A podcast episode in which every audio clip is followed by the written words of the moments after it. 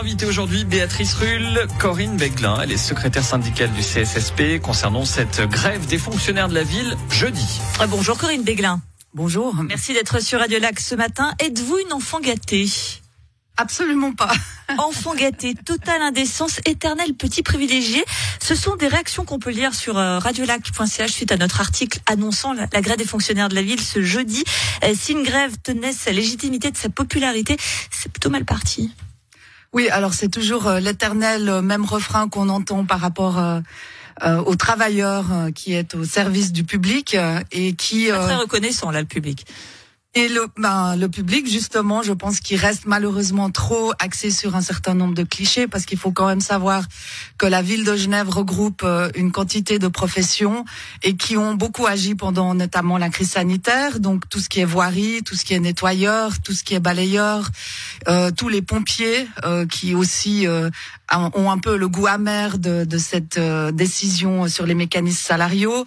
Et puis moi je dis toujours, bon, puis après il y a, y, a, y a tout le service social Hein, qui a beaucoup œuvré pendant euh, la pandémie, euh, urgence sociale. Euh, on a aussi fait en sorte que la ville garde sa splendeur et, et continue à être entretenue correctement. Euh, euh, par tous les temps. Donc on a aussi tout un service d'aide horticulteur, horticulteur, etc. Tous des fonctionnaires qui disent donc non au blocage des mécanismes salariaux prévus dans ce budget 2022. On va juste préciser ce que cela veut dire. Donc blocage donc des annuités, du 13e salaire, de la prime euh, d'ancienneté. Euh, manifestation donc annoncée après-demain, jeudi. Ces mesures, tout de même, elles doivent permettre de faire 8 millions de francs d'économie.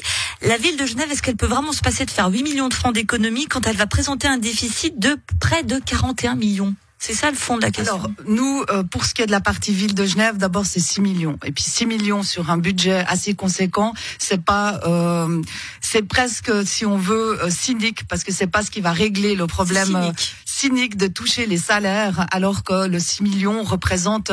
Je touche pas complètement les salaires. Hein. Ce sont des blocages de mécanismes salariaux. Les, les, le salaire. Oui, on va dire l'évolution de la masse salariale. On, est d'accord, l'évolution de la masse salariale. Mais j'aimerais quand même compléter. Si on fait grève, c'est principalement aussi parce que au bout d'un moment, on a des dossiers qui n'avancent pas et des dossiers urgents. Il y a euh, un problème quand même, même s'il y a une certaine volonté de faire avancer des dossiers, un problème de dialogue entre le CA le conseil administratif et les représentants euh, des organisations. Le dialogue, c'est compliqué? C'est très compliqué parce qu'on a eu euh, les fonctions pénibles qui devaient entrer en vigueur au 1er janvier 2021, alors que ça fait bientôt neuf ans que les dispositions transitoires ont été mises euh, noir sur blanc sur les statuts du personnel et qui devaient entrer en vigueur au 1er janvier 2021. Vous conviendrez que les employés ont eu beaucoup de patience et que c'est un des éléments déclencheurs de cette grève. C'est pas juste les mécanismes salariaux, mais c'est vraiment ce problème de dossier qui n'avance pas.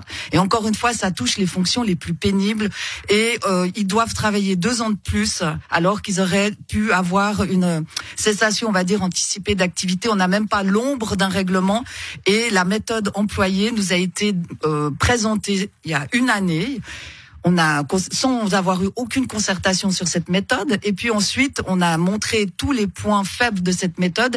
Et une année après quasiment toujours rien silence radio. Donc on a dit cette fois ça suffit. On, sent les, on sent l'exaspération de votre voix ça, ça fait des années. Le, conseil le conseil administratif qui est à majorité de gauche vous sentez trahi par cette majorité de gauche?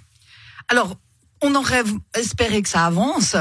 Certes, il y avait une pandémie entre deux, mais quand on ouvre un dialogue et que pendant une année, on nous donne plus aucune nouvelle, il y a de quoi se poser un certain nombre de questions. On espérait que ça allait avancer. On espérait avoir un certain nombre de réponses, même si c'est des réponses incomplètes, mais qu'on nous tienne au moins au courant de l'état d'avancement des dossiers. Euh, on a pendant une année demandé, pendant la pandémie, à pouvoir être consulté en tant que partenaires sociaux, parce que au service public, la seule loi obligatoire, c'est la loi euh, euh, la partie protection de la santé. Donc on a demandé de pouvoir avoir des réunions pour discuter de la problématique de la santé en période de crise sanitaire. On a eu zéro réunion, impossible de les voir. Donc à un moment donné, je pense qu'effectivement euh, on, doit, on se doit de faire une action pour que on soit enfin plus pris au sérieux. C'est en fait un des enjeux principaux de cette grève. Euh, on, à vous entendre, on a l'impression que le, le, ce budget, notamment hein, du conseil administratif, est, est très austère, qu'il y a quand même euh, des, des 21 postes, plus de 21 postes créés, 134 nouvelles euh, places de crèche, 10 millions de francs pour le social, 180 millions de francs d'investissement, principalement pour l'environnement, mais aussi une municipalisation de 670 places de crèche.